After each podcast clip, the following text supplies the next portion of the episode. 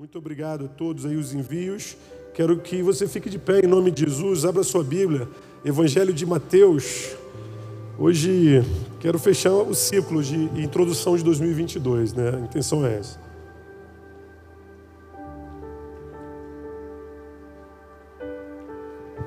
Mateus, vamos ler capítulo 28, os primeiros quatro versículos e depois vamos ler a partir do décimo primeiro, porque é um assunto que começa no início e continua a partir do 11 versículo.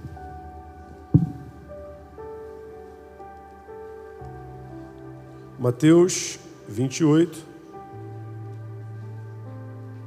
Todos abriram? A palavra do Senhor diz assim: Depois do sábado, quando já despontava o primeiro dia da semana, Maria Madalena e a outra Maria foram ver o sepulcro. Havia acontecido um grande terremoto pois o anjo do Senhor havia descido no céu e, aproximando-se, remover a pedra que estava sentado sobre ela. Aconteceu, Mateus já descreveu uma situação aqui bem legal, né?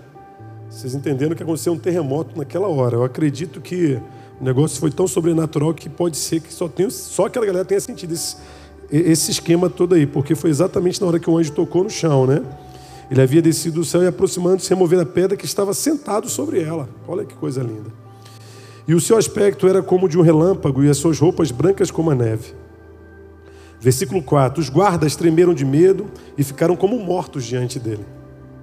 Versículo 11, agora a gente continua a partir do 11. É, enquanto elas iam, as Marias que a gente acabou de falar delas aqui, né? É, alguns da guarda foram à cidade e contaram aos principais sacerdotes tudo o que havia acontecido. Reunidos com os líderes religiosos, concordaram que dariam muito dinheiro aos soldados, ordenando-lhes que dissessem: Os discípulos dele vieram de noite e levaram o corpo enquanto dormíamos.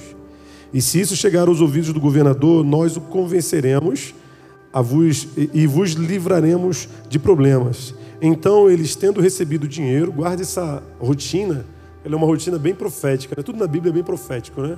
Nós vamos entrar bem nesses detalhes aqui, né? E, tendo recebido dinheiro, fizeram conforme foram instruídos.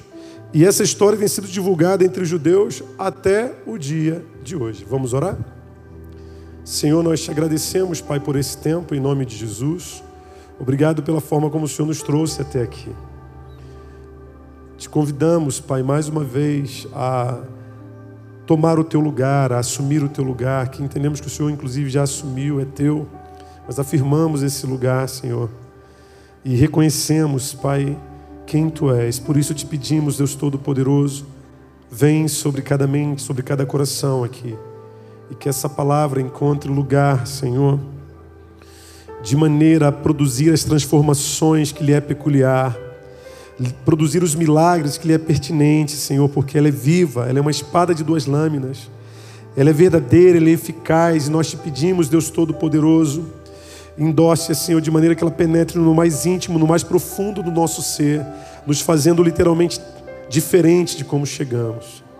Deus, e aonde essa palavra estiver sendo assistida, Senhor, que ela produza os mesmos efeitos para a tua glória, Pai. É o que nós pedimos, orando para que os nossos inimigos não nos acessem. Guarda-nos, esconda-nos em Ti, guarde, guarda as mentes e corações, Senhor de maneira, Pai, que estejamos totalmente blindados no Senhor e na força do Seu poder, para que esses inimigos não nos acessem, para que não haja perdas, não haja desperdícios, mas que possamos receber exatamente tudo aquilo que o Senhor preparou para nós nessa noite. É o que nós oramos em nome de Jesus. Você pode dizer amém? Aleluia. Sente-se aí, meus irmãos. Hoje quero falar a respeito do grande símbolo, né, e da grande, ao mesmo tempo símbolo e a experiência que nos remete a viver começos. Falei tanto sobre começos, né, nesses últimos já praticamente dois meses. E hoje eu quero falar da maior experiência de começo. É normal você se deparar com tudo aquilo que você já ouviu e sair daqui semana após semana pensando: poxa, eu preciso, eu preciso mudar a minha rotina eu preciso encarar alguns medos, eu preciso rever algumas ações, algumas atitudes. Né? Você teve tempo ao longo de todas essas semanas para se arrepender de decisões precipitadas, de situações desnecessárias. Se você parou para absorver tudo aquilo que foi ministrado aí, eu tenho certeza que 2022 já tem tudo já para ser um ano bem diferente de tudo que você viveu até aqui. Mas um aspecto que predomina na nossa relação com começos é exatamente o conflito, o confronto produzido pelas nossas impossibilidades. Nós criamos um evangelho que, por incrível que pareça, né, nós passamos a pregar o evangelho nesses últimos tempos, que ele é muito focado na, nessa resposta que nós temos que dar a Deus para tudo aquilo que Ele faz, né? para tudo aquilo que cremos nele. E isso meio que faz com que a gente divida o peso com Ele, aquela coisa de Deus. É, Deus ajuda quem cedo madruga. Né? E a gente usa até alguns jargões que eles não estão na Bíblia definitivamente, mas é, se tornaram tão conhecidos e reconhecidos que, para muita gente, inclusive, eles vão encontrar o Deus ajuda quem cedo madruga, né? e por aí vai. E, e essa parceria, ela surge para quebrar uma passividade religiosa durante muito tempo esteve na igreja assim.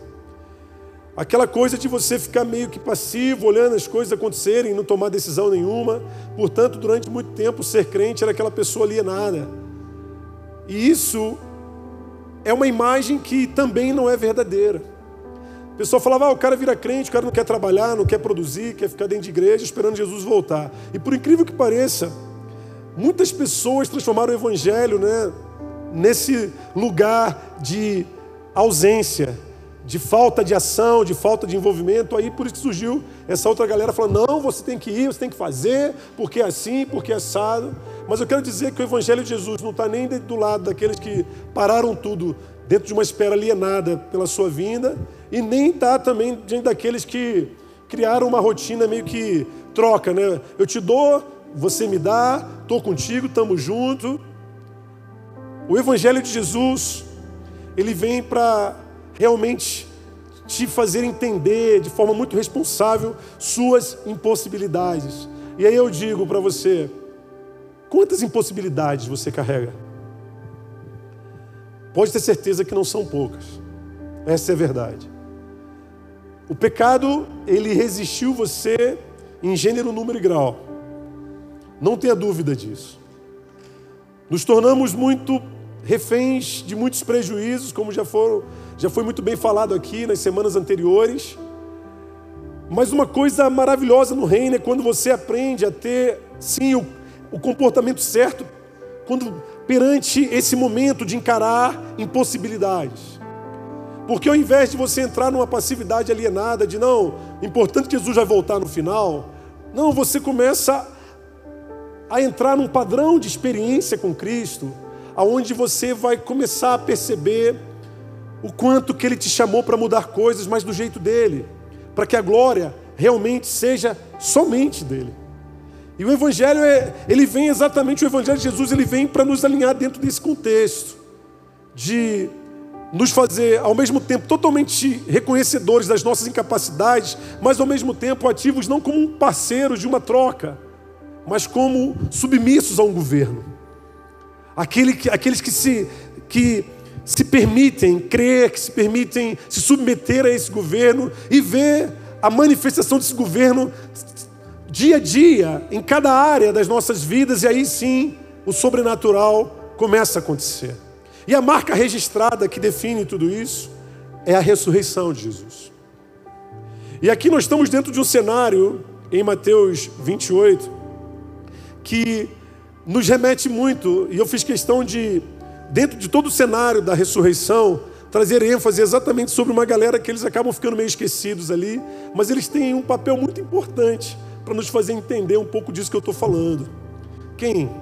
Os soldados. Os soldados que foram colocados como vigias para guardarem o sepulcro de Jesus. A palavra do Senhor fala que é, os religiosos eles já dominavam essa informação de que Jesus disse que ao terceiro dia ele ressuscitaria. Ele, Jesus não escondeu isso de ninguém.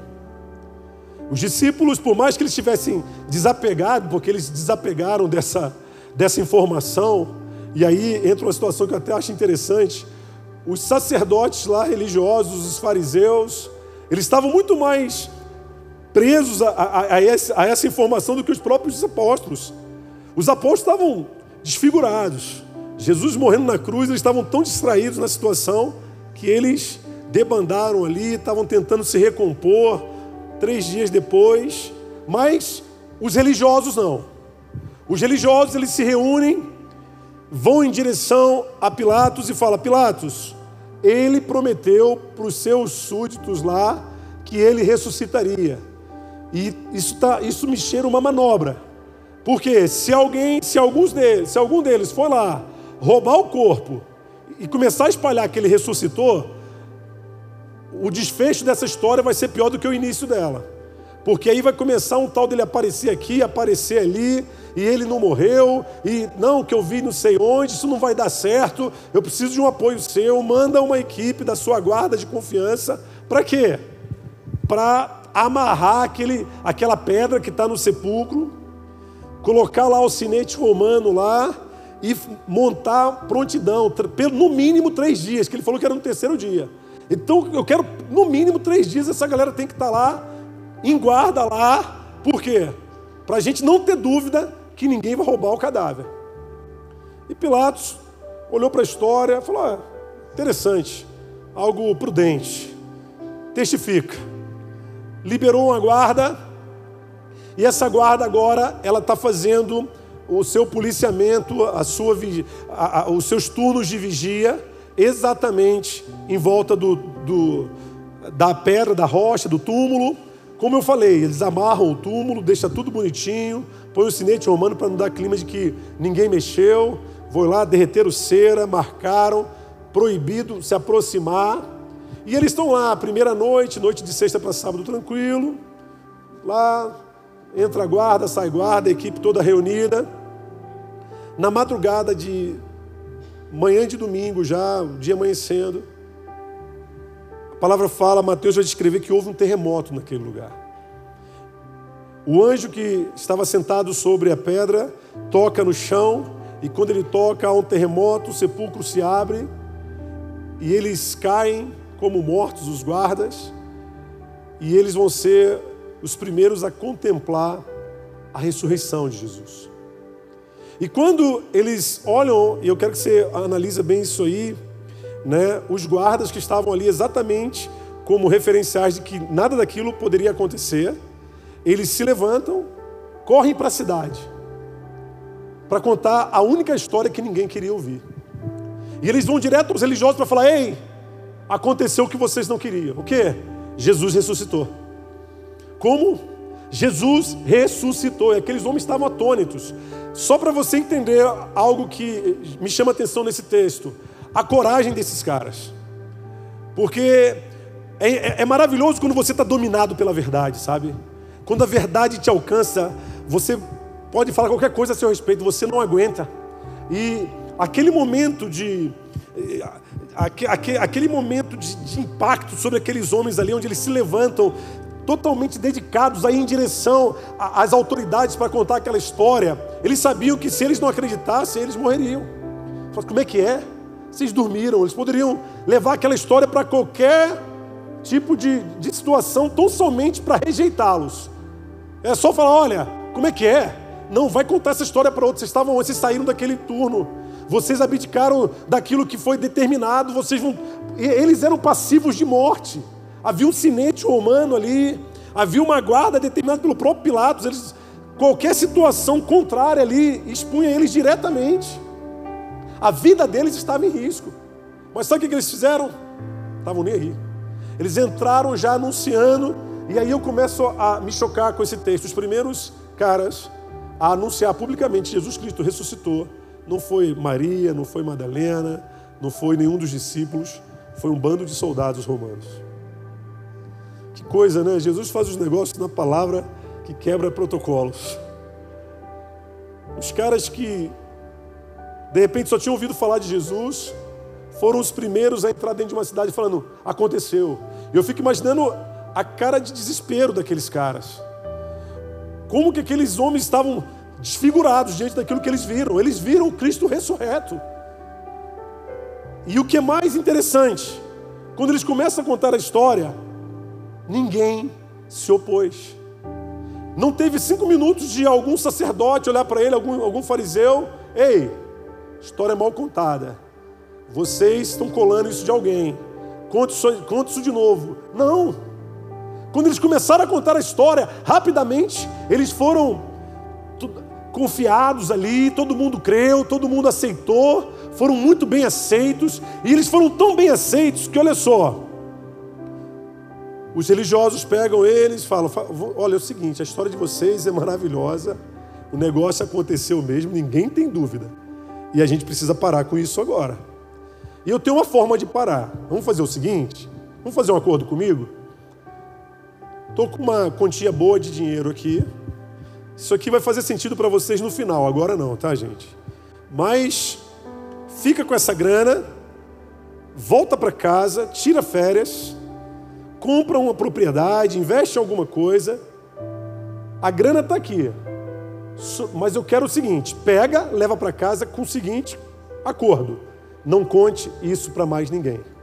Mas, e Pilatos, o que, que vai falar? Não, não. Nós vamos contar a história de vocês Vamos dizer que aconteceu uma situação, eles foram lá, roubaram, ninguém vai tocar em vocês. Vamos falar com Pilatos, falar com quem de direito. Fique tranquilo. Está na nossa conta. Pode ir embora. Só me faça um favor. A história a partir de hoje é que alguém foi lá, adulterou lá o lacre, invadiu o sepulcro e roubou o corpo. Tudo bem? Fechamos aqui. Os caras olharam a grana, Rapaz, foi para isso que eu, na verdade, trabalhei. Estou tranquilo. Vou-me embora. E a, e, e a história termina dizendo: então, eles tendo recebido o dinheiro, fizeram conforme foram instruídos. E essa história, a história mentirosa a respeito da morte e da ressurreição de Jesus, né? Tem sido divulgada entre os judeus até o dia de hoje. Coisa incrível, né? Quero trazer isso, gente, para o nosso contexto agora. É interessante que, quando nós falamos de começo, quero que você entenda que o maior símbolo e a maior experiência que você precisa viver de começo chama-se ressurreição. Mas ressurreição, se você não tomar cuidado, ela pode ser uma experiência que ela perde o valor. A ressurreição ela vem para te dar algo a partir daquilo que você perdeu, muito além daquilo que você tinha. Esse é o princípio da ressurreição. Mas se você não tomar cuidado, ela perde todo o valor, como perdeu para a vida desses homens. E a, a, a, chave que eu quero que você se apegue nesse iníciozinho chama-se ressurreição. Por que, que eu estou dizendo isso? Muito mais do que te levar a querer planejar um 2022 assim, assado. Muito mais do que te encher de motivações sobre planos, projetos que você precisa assumir, sobre posturas que você precisa ter perante alvos e realidades que você tem que encarar. Eu quero que você nessa noite se apegue à maior experiência do Evangelho de Cristo a ressurreição. Se apegue a essa experiência. Sabe por quê? É, até a ressurreição, o cristianismo é só mais uma religião. Porque todo mundo tem conceitos muito próximos. Porque um vai colando do outro, não é o nosso caso, tá? Mas a galera aí, muçulmano, budista, sabe, eles fazem uma saladinha, põe aqui, põe ali. Agora, quando falou de ressurreição, a conversa já muda. E nós somos a única raça capaz de pregar a ressurreição, amém? Então hoje você vai se apegar a esse conceito. E ressurreição é a base de todos os começos. Tudo, tudo bem? Eu quero que você entenda isso. Mas vamos lá. Vamos, ter, vamos entrar agora na realidade espiritual que está bem dentro desse texto. Semana passada eu falei sobre escravos, os escravos gerados a partir de endividamentos. E falamos muito, né, o quanto que somos escravos. Eu espero que você tenha saído daqui lutando, né, contra as estruturas que têm aprisionado você. E nós descobrimos que muito mais do que lutar contra a identidade de escravos, o segredo é lutar em prol do verdadeiro Senhor, o único que é capaz de ser Senhor de escravos. E esse único capaz de ser Senhor de escravos é o próprio Deus. Amém? Quando, nos, quando nós a, aprendemos a nos submeter a Deus no auge das nossas escravizações, dos nossos prejuízos como escravos, nós vamos provar do que significa ser um escravo de orelha furada, como foi ministrado na semana passada. Mas muito próximo de escravos, e no nível um pouquinho acima, existe um grupo que está muito presente nesse texto e que surge como uma resposta muito autônoma sobre essa realidade de escravos que nós nos obrigamos a ser. É uma classe chamada de soldados. É interessante quando a gente fala de soldado, né? E você percebe que a classe de soldados ela, ela é muito próxima de escravo, você vai entender isso. Basta você ler um pouquinho de história e você, você vai perceber que durante os períodos onde as nações tinham seus escravos, era normal em tempo de guerra pegar os escravos para que eles se alistassem em seus exércitos. Para quê? Para fazer número.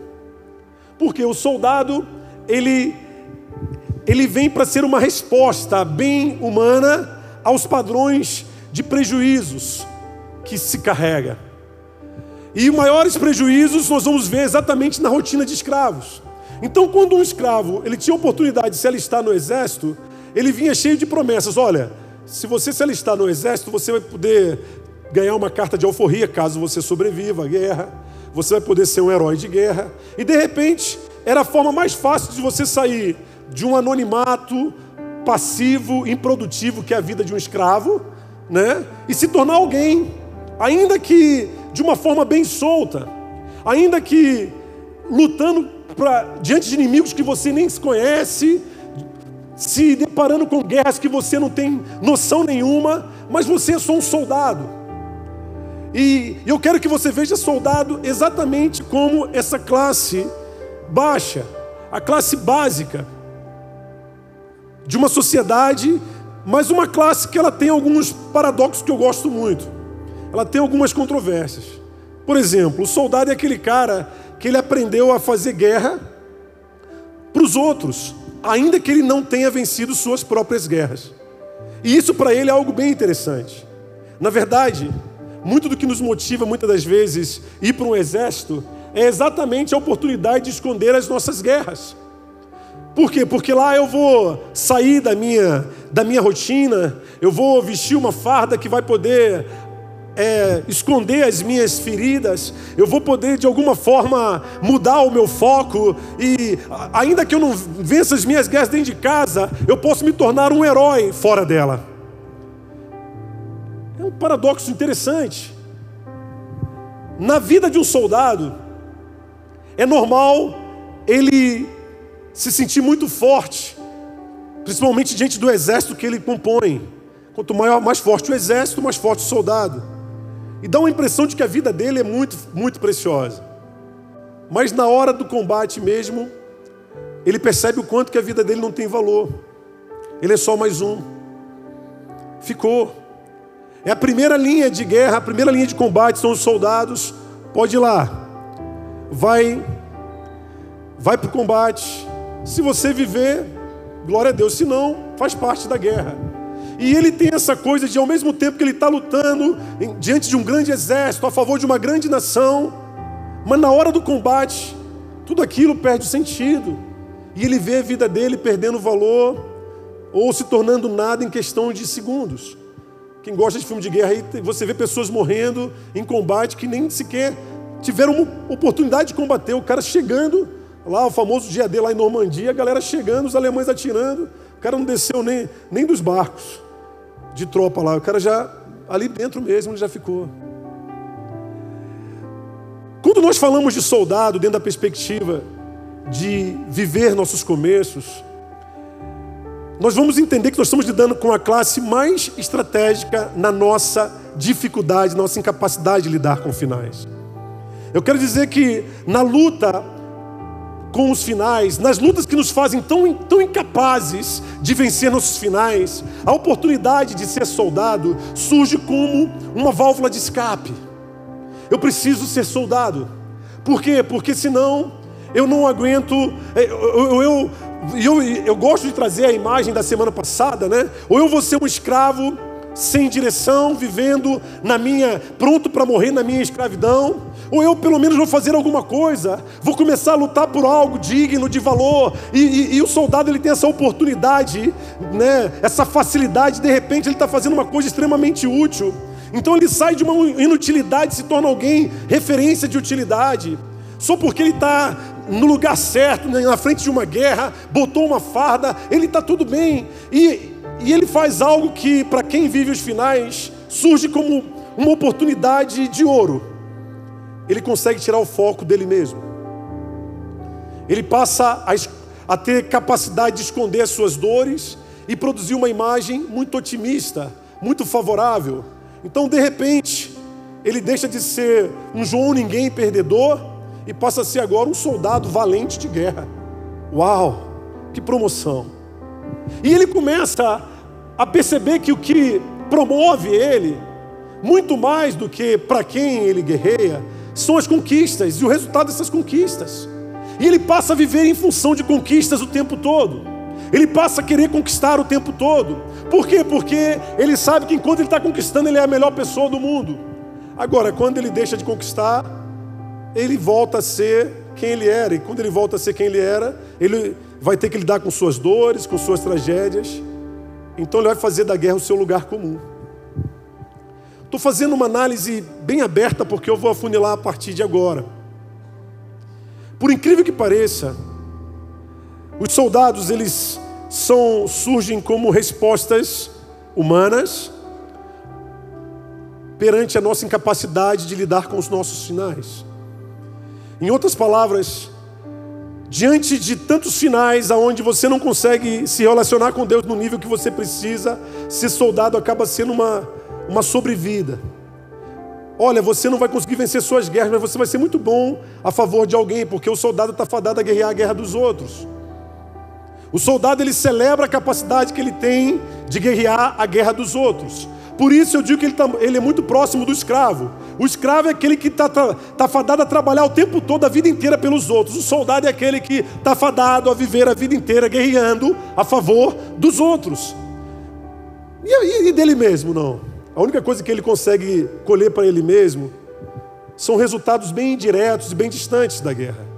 É tipo assim, eu tenho, eu tenho um problema como marido, mas eu ganhei dinheiro, então eu dou dinheiro para minha esposa e isso meio que vai contrabalançar, porque eu, na minha guerra a favor dos outros, eu, eu, eu consegui ganhar dinheiro, mas eu não consegui vencer a guerra do marido. Então eu continuo sendo um mau caráter. Mas o importante é que quando eu ponho a minha farda e vou para a guerra, todo mundo me conhece como herói. O importante é que cada batalha vencida é uma medalha no peito, é uma patente nova, é uma evolução, e isso faz com que eu me sinta cada vez mais satisfeito comigo mesmo. Só que há um problema nisso. A natureza de soldado ela vem para marcar a distância que eu tenho de Deus. A natureza de soldado ela vem para consagrar a minha incapacidade de lutar as minhas próprias guerras. E isso mostra o quão distante de Deus eu estou. Porque enquanto que para Deus a minha vida vitoriosa deveria começar a partir da minha casa, da minha capacidade de vencer os meus prejuízos pessoais. A natureza do soldado, e na perspectiva humana, é o contrário. É como quem diz: você vale o que você tem, você vale o que você faz, não importa quem você seja. Eu não quero saber se você é prostituta, se você é adúltero. Eu não quero saber se você matou, se você roubou. O importante é que você está guerreando a guerra certa, porque você está guerreando a meu favor. E nós construímos uma cultura de soldados. E essa cultura, por incrível que pareça, ela está impregnada nas nossas vidas. De repente, na nossa incapacidade de vencermos pessoalmente os nossos prejuízos perante uma ausência crônica de Deus, a oportunidade de ser soldado, muito mais do que um tempo estratégico para que pudéssemos ganhar uma sobrevida, se tornou a, a nossa zona de conforto, se tornou o nosso lugar comum. E de repente, ninguém está preocupado em tratar feridas. Por isso que eu quero fechar essa noite a ministração sobre começos, porque é muito fácil eu chegar aqui como pastor de uma igreja, em pleno início de ano, encher você de, de alvos, de objetivos, encher você de projetos, mas eu quero dizer que definitivamente o foco não é esse. Existe uma necessidade crônica em Deus de se revelar a você, por amor a você. Existe um desejo profundo de Deus de, de te fazer viver coisas que só você foi chamado para viver, mas isso tem a ver com a sua capacidade de vencer suas guerras. Isso tem a ver com a sua capacidade de superar seus prejuízos pessoais. É muito mais do que ser o que todo mundo é, ou, ou do que ter o que ninguém tem. É muito mais que isso. Mas sem que percebêssemos, a sociedade, ela criou uma indústria de soldados soldados que foram feitos para quê? Foram, eles se tornaram PhDs em como esconder feridas, como se promover diante de dores, como se esquivar de traumas. E aí nós criamos vários sistemas. É bem soldado. Nós nos alistamos. Qual é o exército que está dando mais, hein? É aqui que eu quero. E eu passei a fazer guerras maravilhosas. E de repente, tá eu lá, um general de guerra, cheio de medalhas no peito, ganhei todas as batalhas, mas eu perdi a minha casa, eu perdi a minha alma, no auge da minha prosperidade, eu descobri que eu não sou crente, eu descobri que eu não pertenço a Cristo, por quê? Porque na verdade eu nunca parei para guerrear as minhas guerras. Eu me tornei um soldado aonde eu estava preocupado, e o soldado, a preocupação do soldado é fazer o que os outros mandam, é satisfazer os outros naquilo que eles pensam, naquilo que eles esperam, é ou sim senhor, não senhor. Ei, esse texto ele tem uma profundidade que chega a me desespera. A natureza de soldado ela é terrível porque ela vem para nos fazer acreditar que estamos vivendo começos no auge da nossa destruição, dos nossos finais. A natureza de soldado tem feito homens, mulheres com 20, 30 anos de casado, descobrir que nunca foram casados e se divorciarem. E você fala: Meu Deus, mas como é que pode isso? Casados há tanto tempo, como é que termina um relacionamento assim? É uma guerra que eu nunca lutei. E o problema é que as guerras que você nunca luta, uma hora os teus inimigos te vencem. Uma hora os teus inimigos chegam para te bater. E muito do que fizeram eles não vencer você foi a misericórdia de Deus. Foi Deus permitir que você, na vida de soldado, tivesse uma oportunidade de sobreviver perante uma necessidade que você tem, que você deveria assumir de vencer suas guerras. Ei, Deus tem coisas muito sérias a tratar com cada um de nós nesse tempo. Estamos vivendo um ano onde eu vejo Deus detalhista, Deus querendo conduzir cada um dos seus detalhes. Não dá mais para ficar empurrando com a barriga, adiando concertos. Não, Deus quer entrar na sua casa. Existem pessoas aqui que, se elas ganharem muito dinheiro hoje, elas saem do Evangelho amanhã, porque são só soldados Soldados que não sabem guerrear suas guerras, nunca vão entender o peso das suas vitórias. Guarda isso. Nunca vão entender. Para eles a vitória é só o que, não, é só isso e tá bom, me dá a minha parte e acabou. E o problema é que quanto mais guerras, mais traumas. Aí você vê uma geração de vitoriosos, mas traumatizados, cheio de costumes, cheio de bloqueios. Aí ao invés de pessoas crescerem em todas as áreas, não, o cara cresce, ganha muito dinheiro, mas vira um menino, cheio de, de vícios. Aí tu chega na casa, o cara tem cinco carros. Para que cinco carros? Não, porque é meu hobby. Eu gosto. Eu penso, meu Deus, Jesus voltando, o inferno aí batendo, anticristo e tal, besta, a, a prostituta, o dragão, o cara pensando em encher a garagem de carro realmente é muita guerra não vencida, é muito soldado. Por incrível que pareça, o termo soldo vem de soldado, né? E da onde também surge salário, do sal lá, do, do soldo, do sal, do salário do soldado. Por incrível que pareça, soldado trabalha por recompensa.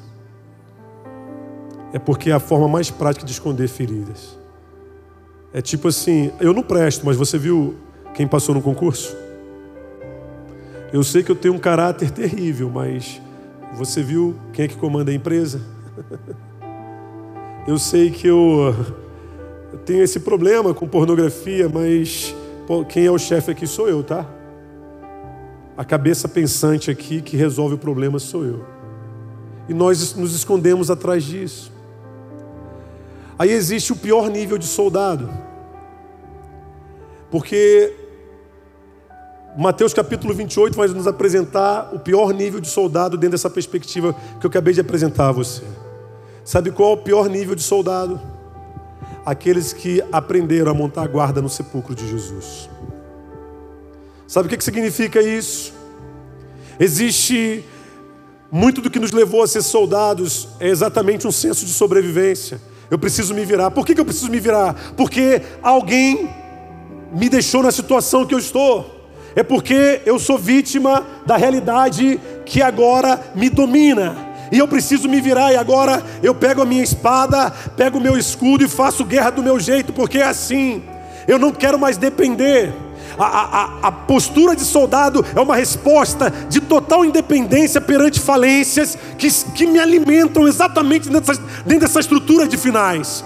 Aí eu estou lá, não, agora quem vai lutar, quem vai fazer do meu jeito sou eu, não quero mais saber. Só que no auge dessa independência você se torna totalmente refém do gosto alheio. As pessoas mais independentes, ou que mais se auto-intitulam independentes da sociedade, são as mais manipuladas pela sociedade. Pode reparar são aquelas que, o, no mínimo, é o, o patrocinador que determina a roupa que veste. Não, mas você tem que vestir isso aqui, porque o patrocinador mandou. Não, mas eu é que gero moda. Eu sei, você que gera moda. Por isso que o patrocinador está mandando você vestir essa camisa, botar esse óculos, porque é assim. A moda agora é essa. Entendeu? A gente precisa vender esse produto. O que faz mal para você? Não, você agora você não percebeu, mas nós da tua independência, você se tornou totalmente prisioneiro das suas guerras, das guerras que inclusive não são suas. Mas vamos lá, no processo de evolução da nossa vida de soldado, chega uma hora que aprendemos a lidar com um Deus que não foi suficiente para nós. Os soldados que montam guarda diante do, sepulcro, diante do sepulcro, eles tipificam um padrão de soldados que lutaram por suas, a partir de suas independências a ponto de entender que agora é definitivo, ninguém mais resolve minha guerra. Eu cheguei no nível agora que eu provo para você que Jesus não existe. Eu provo para você que Jesus morreu.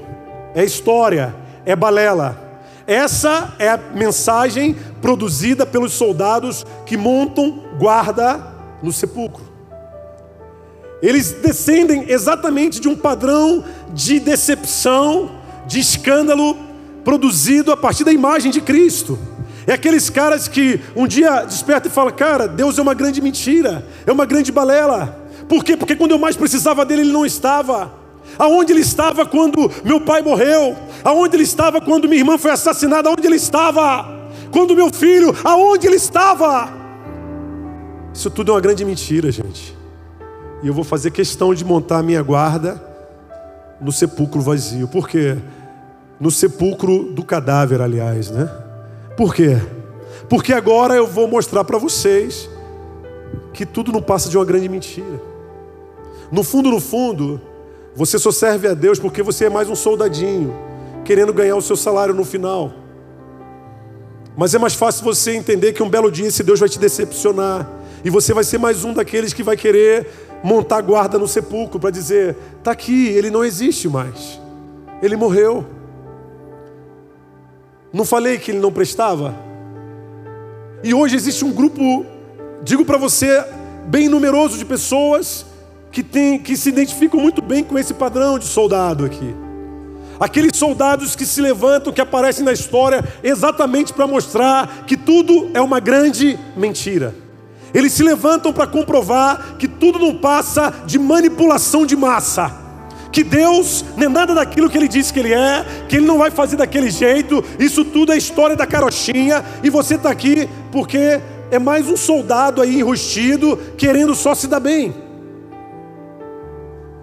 E o pior é que nessa segunda parte ele consegue até ter bastante razão.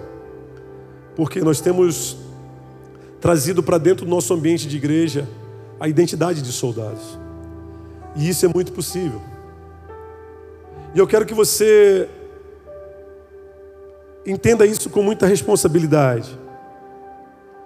Aonde Deus não se mostrou suficiente na guerra daqueles que não conheciam o suficiente, a natureza de soldado se manifesta para rejeitá-lo definitivamente. Para dizer, para que Deus, cara? Aonde Deus está? Gente morrendo de fome em continente inteiro aí. Aonde está Deus? Aquela guarda tipifica exatamente a consagração da cultura dos finais, aonde Deus deixa de existir. Aonde, ei, para de se enganar, até quando você vai ficar vindo em culto e entrando em cultos, fingindo, assume tua posição de soldado, vai trabalhar, rapaz. Vai atrás da tua, vai atrás de dinheiro, vai atrás de vida social, para de ficar esperando esse milagrezinho aqui. Esse é o conselho dos soldados que fazem guarda no túmulo. Ei, para de negociar, para de ser soldadinho de Jesus, esperando a próxima vez, para. Pô, vai trabalhar, vai correr atrás. Eu não dependo desse evangelho de vocês aí, não, poxa. Esse evangelho do desesperado aí, do miserável, fica para vocês. Eu, inclusive, provo na prática que Deus não existe. Porque o que eu, o que eu conquistei, eu trabalhei. O que eu tenho foi fruto aqui, ó, suor. Não pedi a ninguém e estou aqui. Não roubei. E aí? Quantos Testemunhos igual a esse você conhece? E esses testemunhos eles carregam, por incrível que pareça, ainda que falsificados, um nível de, ori de, de originalidade que eu respeito muito. E a originalidade, ela, eu falo um nível de originalidade porque ela está exatamente nesse, nesse foco que ela traz sobre motivação. Qual é a tua motivação de estar aqui? O que, que faz você acreditar que esse ano vai ser um ano diferente de todos os outros que você viveu? Por que você está disposto a viver coisas que você nunca viveu, exatamente agora em 2022? Eu estou falando para os otimistas, porque a galera que não está no otimismo já está na, na guerra dos soldados já. Ei, Servir a Deus, por incrível que pareça, é possível até como soldado. E a pior tragédia do mundo. E, e aqui fala de um padrão de soldado. O soldado mundano, que é o soldado romano, que representa bem mundo aqui. Esse soldado, ele tem um problema. Porque quando ele, ele é despertado, Jesus faz questão de trazê-lo para junto. Eu fico olhando assim, eu estou lendo a Bíblia, às vezes imaginando a mente de Jesus, ele fala, não, cara, eu quero uma guarda de soldado, daqueles bem mundano mesmo, bem ímpio. Por quê? Porque eu quero ressuscitar no meio desses caras. Eu não quero crente orando nesse. Não, eu quero só a galera ímpia mesmo. Porque eu quero, quero quebrar a banca. Quero trazer o cara e falar: olha, pode vir. Pode vir que eu quero que você contemple a minha ressurreição. E assim foi naquele dia uma equipe totalmente distante de pessoas que estavam ali só para provar que tudo não passava de mentira, de balela, e ele ressuscita. E sabe o que é lindo? Aqueles soldados que estavam tão conscientes de que tudo não passava de mentira, foram os primeiros a proclamar a verdade. Foram os primeiros a se levantar para falar: Ei, ele ressuscitou. Ei, ele está aqui. Ei, eu o vi com os meus olhos. Ei, o anjo entrou naquele lugar. Ei, ele saiu de lá. Ele, ele ressuscitou. E é lindo quando você vê um soldado proclamando Jesus. É maravilhoso. Mas sabe qual é o problema? Por mais proclamador, por mais eficiente na sua proclamação, onde todo mundo acredita no que ele fala, ele continua sendo soldado. E aí os religiosos entendem bem isso. E na hora que ele chega no ambiente da religião, porque ao invés de ele ser atraído para o povo, ele é atraído para a religião. Porque o soldado, ele se comunica muito bem com a religião.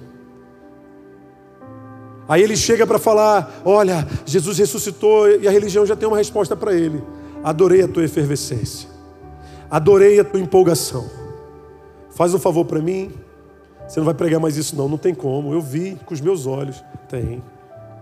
Quanto que você vale? Você é soldado, esqueceu? Você foi feito para trabalhar para os outros, para guerrear a guerra dos outros. E você foi feito para não guerrear as suas guerras. Quanto que vale? E a palavra termina dizendo que aqueles homens receberam uma grande quantia em dinheiro e fizeram exatamente o que foi dito. Não quero me prolongar muito nessa noite, quero ser bem objetivo. Hoje Deus tem um acerto para fazer conosco. Deus tem muita coisa a fazer na vida de muitas pessoas aqui. Isso aqui não é jargão, não é só clichê para você se empolgar.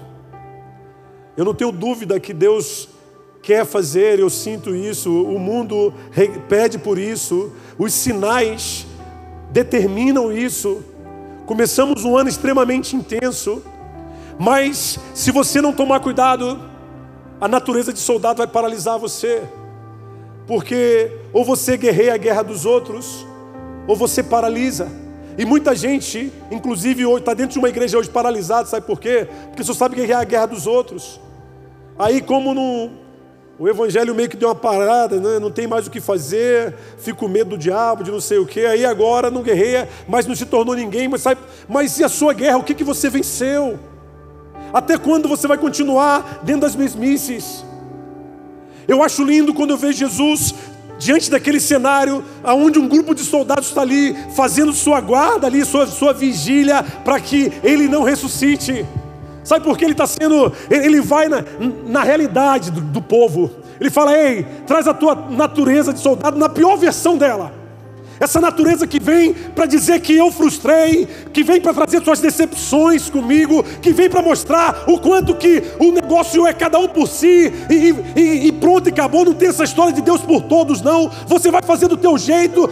Vem, vem com essa natureza de quem nunca foi satisfeito, de quem se esconde atrás de bons resultados, mas esconde dores e prejuízos que não é capaz de lidar. Vem, que eu quero ressuscitar diante de você.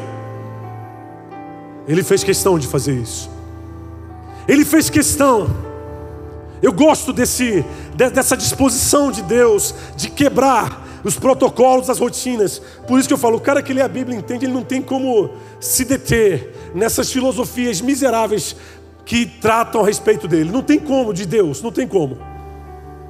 Porque ele está sobre tudo isso. Ele faz questão de ir lá e falar: ei, eu quero ir no teu ambiente de morte, no teu lugar de desespero, não é para passar a mão na sua cabeça e te dar um prêmiozinho, uma bênção, não. Eu quero ressuscitar diante de você. Eu quero ressuscitar diante das suas dores. Em outras palavras, Deus não nos chamou aqui para negociar a próxima vitória. Deus não nos, não nos chamou aqui para negociar a próxima bênção, não. Ele quer ressuscitar diante de você. Ele quer ressuscitar diante das tuas dores. Ele quer entrar no ambiente de maior incredulidade da tua história para falar: hoje eu vou ressuscitar aí. Hoje você vai ter que saber que existe Deus aí. E você vai começar a proclamar esse Deus. Agora, muito mais que isso, e é isso que me chama a atenção no texto, porque aonde eu digo que é fácil você estar tá aqui e continuar com a sua natureza de soldado, é que quando aqueles homens tiveram a oferta de, de tudo aquilo que eles queriam, eles venderam a maior de todas as revelações por um preço de banana. Quanto que vale a revelação do Cristo ressurreto na sua vida? Um casamento? Muito dinheiro para você viajar e, e, conhecer lugares? Uma casa de alto nível, num, de alto padrão, num bairro nobre? Quanto que vale? Uma empresa dominante de uma cidade, quanto que vale? O problema do soldado é que tudo tem um preço para ele. Tudo sempre vai ter um preço. No final das contas, ele nunca lutou por ninguém, por mais que ele estivesse no exército de todo mundo. No final das contas, ele sempre lutou por ele mesmo. E muito do que fez ele estar naquele exército é só para se esconder, só para se promover. E esse é um prejuízo. O que Deus tem, o que Deus tem para nós nesse início de ano fala de acerto de contas. Realmente eu aprendi a não orar por resultados, mas aprendi e, e isso e muito baseado nesse texto aqui. Mas aprendi a orar por homens e mulheres que precisam vencer suas guerras, que precisam aprender a batalhar diante de seus inimigos. Não dá mais para nós ficarmos fazendo cara de paisagem. Definitivamente eu falo como líder desse ministério, eu não tô, eu não sou nem um pouquinho apegado à igreja cheia. Na verdade, eu sempre quando eu olho para esse texto eu falo, Senhor, que eu não seja um soldado, que eu tenha preço. Porque às vezes você fala assim, não, eu sou, eu faço, eu aconteço. Você não percebe o quanto, o quão soldado você tem sido durante tanto tempo. E na igreja é fácil ver os soldados, eles adoram ajudar os outros. Eles adoram fazer algo para os outros, e isso meio que fica num clima, né? Bem de um soldado crente, sabe? Irmãozinho, gente boa. Mas não consegue cuidar nem da casa dele. Tá cheio de guerra para fazer em casa, mas adora fazer guerra na casa dos outros. Aí eu vejo, né? As irmãs da profecia, do manto do mistério, profetiza para todo mundo. Chega na casa das irmãs, pau está quebrando, marido embriagado, filho nas drogas. Fala assim, não, mas Deus me chamou para isso, pastor. Eu tenho que profetizar. Profetizar para quem, pelo amor de Deus? Vai profetizar para teu marido, pô. Vai vencer teu inimigo dentro de casa. Eu não consigo acreditar nesse evangelho aonde o preço que eu tenho que pagar é a morte dos meus filhos. É o fim do meu casamento, não porque o diabo se levantou para me resistir. Não, você que não soube lutar suas guerras. Não, porque. Não, não, não, não, para. Você, na verdade, é um soldadão aí, cara. E o teu testemunho, por incrível que pareça, é um soldado de, que prega um Jesus morto. No auge do teu ativismo, no auge das tuas ações a favor e em nome de Jesus, o teu Jesus, na verdade, é um morto e você está lá, diante do sepulcro dele.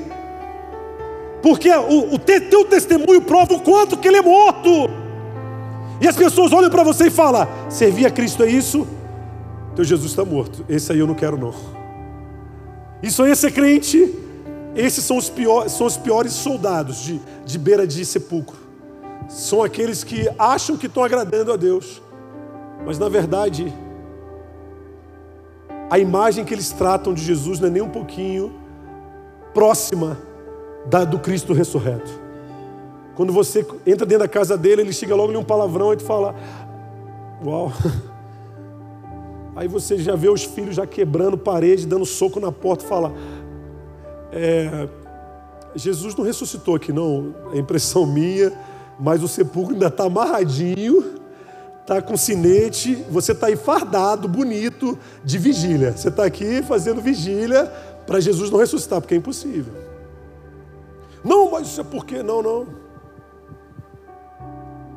Não dá mais, gente. Hoje eu quero ser bem clínico, vamos dizer assim, bem pontual. Qual é a guerra que você precisa vencer? Qual é a sua guerra que você precisa trazer? Eu não quero que eu não quero te alienar com resultados baratos de uma vaga numa empresa, um, um, uma aprovação num concurso, um aumento salarial, ou um relacionamento de sucesso. Não. Isso aí vai ser uma consequência tão natural que você vai olhar e falar, você não vai nem perceber quando veio, quando você percebe, aconteceu, pô, meu irmão, deixa lá, cara, eu nem sei porque eu estou num clima de, de aonde eu estou, eu tenho um propósito, proclamar o Cristo ressurreto. Mas um Cristo que não tem preço. Sabe por quê? Porque eu não sou mais soldado. Eu me tornei filho. Eu me tornei filho, eu não sou mais soldado. Eu não quero mais negociar a próxima benção. Ei, o problema de ser soldado é que ele é muito passivo, ele fica lá só tomando conta, esperando alguma coisa acontecer, ou ir até pedindo a Deus para que nada aconteça. Por isso, essa vai para os passivos de plantão. Até quando você vai ficar fazendo vigia aí, perto do sepulcro? Não, eu estou aqui só observando, não. a sua forma parada espiritualmente aponta para esse sepulcro vazio, para esse sepulcro com, com o morto ainda está lá dentro ainda, aliás. Está na hora de Deus esvaziar o sepulcro e você se levantar. Não mais para ser o soldado que tem um preço, mas se levantar para ser alguém que vai fazer diferença nessa geração. Enquanto eu orava aqui pelo pessoal, senti esse peso de uma igreja que precisa sair das quatro paredes de uma igreja que precisa ser efetiva na esquina, no ponto de ônibus, no, no, metrô, sabe? Uma igreja que precisa começar a testemunhar o Cristo ressurreto, o Cristo que veio, olha, ele, ele ressuscitou diante de mim. E eu tenho uma mensagem, e a minha mensagem testifica dessa ressurreição, mas muito mais do que uma mensagem que testifica da ressurreição de Cristo, um padrão, uma de identidade que te faz ir além dessa mensagem. Deus quer levantar pessoas hoje aqui para ministérios. Deus quer levantar pessoas aqui hoje para empresas, para trabalhos. Ele quer ressuscitar coisas dentro de você hoje. A mensagem é essa. Quem vai ressuscitar vai ser Ele. E Ele vai ressuscitar exatamente no teu ambiente de guarda de sepulcro. No lugar onde você nem percebe, mas você parou de crer. Existem pessoas aqui dentro que elas nem percebem, mas elas não creem mais em Deus. Elas não oram mais, não leem mais Bíblia. E estar aqui é um exercício quase que parece estar vindo numa academia, sabe? Vou lá, cara, pô, não aguento mais aquele personal lá, não aguento mais aquela galera lá, vou levantar ferro.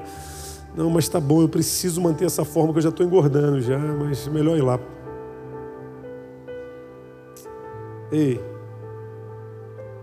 Deus quer mexer em coisas. Você está pronto para Deus mexer em coisas na sua vida hoje? Qual é o nível de ressurreição que você precisa? Porque essa ressurreição ela tem que ela, ela só existe com um propósito: se comunicar diretamente com as tuas guerras. Ela não vem para te promover. Em outras palavras, Deus não quer te dar um emprego só porque você é bonito, não. Você é feio, Ele vai te dar um emprego mesmo assim. Porque Ele quer que você vença o inimigo que te fez feio. Entendeu o mistério? Os feios começaram a rir, coisa linda. Não entendi, testificou aí. Ele quer vencer o inimigo que te fez desse jeito, mas eu quero que você se levante, que nós vamos fazer uma guerra bem pontual hoje. Hoje, muito mais do que fazer um apelo para você vir aqui à frente, eu queria que você assumisse uma responsabilidade hoje. Até quando você vai ficar fazendo guarda de sepulcro? É o máximo que você vai conseguir fazer. Uma rotina de guarda. Aonde o que, que você faz? Você não consegue mais crer em Jesus no nível que você precisa. E a estrutura guarda de sepulcro é muito triste porque ela carrega essa descrença nesse Cristo. Fala, olha, eu até queria ser crente, mas eu não consigo. Eu já passei por tantas decepções, já vi tanto pastor sem vergonha, já vi tanta igreja que não presta. Sinceramente, para mim é eu e Deus, papo de papo de, de guardião de sepulcro. Agora igreja sou eu e o Senhor. Rapaz, aí o cara consagrou mesmo. Está lá na beira do sepulcro, porque o sepulcro chama-se igreja. Ele botou o cadáver do Jesus crente lá e falou: Não, agora é do meu jeito. Não, meu irmão. Deus quer despertar você hoje aqui. Existe uma cura que você precisa requerer aqui. Deus, eu quero vencer os meus inimigos. Aonde o pecado te paralisou, vai lá agora. Traz esse, traz essa, esse prejuízo. Aonde você ainda carrega aquelas frustrações, porque eu quero liberar você para 2022 como igreja, em nome de Jesus. Dentro desse ambiente, Deus te trouxe aqui para que você recebesse um nível daquilo que nós acreditamos, uma palavra de envio. Um envio para experiências, para alvos. O que, que paralisou você? Nós precisamos orar hoje aqui. É muito fácil ser um soldado que na verdade está só escondendo suas escravidões. seus prejuízos, mas até quando você vai ficar fazendo guerra para os outros? Até quando você vai fingir que nem você já acredita nesse Deus? Aí nós criamos uma igreja totalmente corporativista, né? Vou chamar assim, né? Porque a gente passou a aceitar tudo. A gente passou a engolir tudo. Não, a sexualidade destruída não pode vir. É, é, vida financeira destruída pode vir. Relacionamentos, casamentos, não pode vir. Filhos destruídos pode vir. Porque na verdade nós somos um bando de soldados esperando a próxima bênção. Mas sem perceber, tem pessoas que chegam aqui e falam: Eu não quero ser crente, porque nos tornamos verdadeiras guardas de sepulcro. Aqueles que ficam só provando o quanto se Jesus não existe. E eles provam com suas palavras, com seu caráter, com seu testemunho. O Evangelho quer mudar você. O Evangelho quer mudar coisas dentro da sua família. O Evangelho quer transformar realidades agora. Está na hora de você acreditar que você vai sim, vai ser o pastor que Ele quer que você seja. Isso não é vaidade. Mas não vai ser um pastor meia-boca, igual você conheceu, não. Vai ser um homem cheio, de, cheio dele, cheio de vida, cheio de graça, cheio de autoridade. Ei! Ele não quer te dar resultados, ele quer te dar ressurreição. A partir da ressurreição você vai ver que resultados são naturais, mas você não vai se prender mais a eles. O que, que precisa ressuscitar? Ou aonde ele precisa ressuscitar hoje na sua vida? Deus quer devolver pessoas a lugares, a sonhos, a planos. Por isso eu preciso enviar você, e essa, e essa é uma ministração, não é para meia dúzia que está mais sensível, não. Essa é uma ministração para todo o ministério. Precisamos requerer coisas. Está na hora de Jesus ser conhecido. E o coração mais religioso vai ter que olhar para nós e falar: é verdade, ele ressuscitou sim. O mais incrédulo vai ter que olhar para você e falar: é verdade, ele ressuscitou sim. E o máximo que eles vão querer é buscar algum jeito de te calar, mas não haverá esse jeito, sabe por quê? Porque você não é mais um soldado. E sabe por quê que você não é mais um soldado? Porque você aprendeu a vencer as suas guerras, muito mais do que produzir resultados. Você aprendeu a vencer os teus inimigos, muito mais do que ter o que todo mundo acha que você tem que ter, ou que todo mundo obriga os outros a ter, muito mais do que fazer aquilo que todo mundo tem que fazer, ou que todo mundo quer que você faça para que você seja aceito. Não, não é isso. Deus quer te levar para um outro patamar. Senão você vai ser aquele cara que vai passar o ano brigando com o salário, com o pecado, com o tempo, com a chuva. E quando você vê o ano passou e fica aquele. Ih, Passou rápido. Não, passou rápido porque você não fez nada, né? Passou rápido porque a tua ansiedade quase te matou. E você não viu o ano passar, porque termina um mês, você já está arrependido, desesperado, pedindo pelo amor de Deus para acabar o outro, sem dinheiro, porque, não, meu Deus, tem que vir logo, cadê o salário, cadê o aumento? Meu irmão, Ele quer ressuscitar você, Ele quer ressuscitar em você, Ele quer te ensinar a vencer inimigos hoje. Quais são os teus inimigos? Eu queria que você fechasse os olhos. Aonde existem prejuízos que ninguém consegue lidar com eles e são teus. Eu amo esse ambiente que nós estamos aqui, porque é dentro desse ambiente que Deus vai enviar pessoas para campos missionários, tenha certeza disso. É dentro desse ambiente que Deus quer levantar homens e mulheres cheios de autoridade para botar a mão em enfermos e eles serem curados aqui nesse lugar. Porque muito mais do que provar de uma ressurreição, você vai aprender através e a partir dessa ressurreição a lutar contra os inimigos que te resistem. Aonde você parou? Aonde você pensou em desistir? Chega desse papo de crentes tentando suicídio, pelo amor de Deus. Olha o nível que nós chegamos, olha o nível de soldado que nós chegamos é o cúmulo da falta de capacidade de vencer inimigos, cristãos suicidas, que se dopam para não se matar,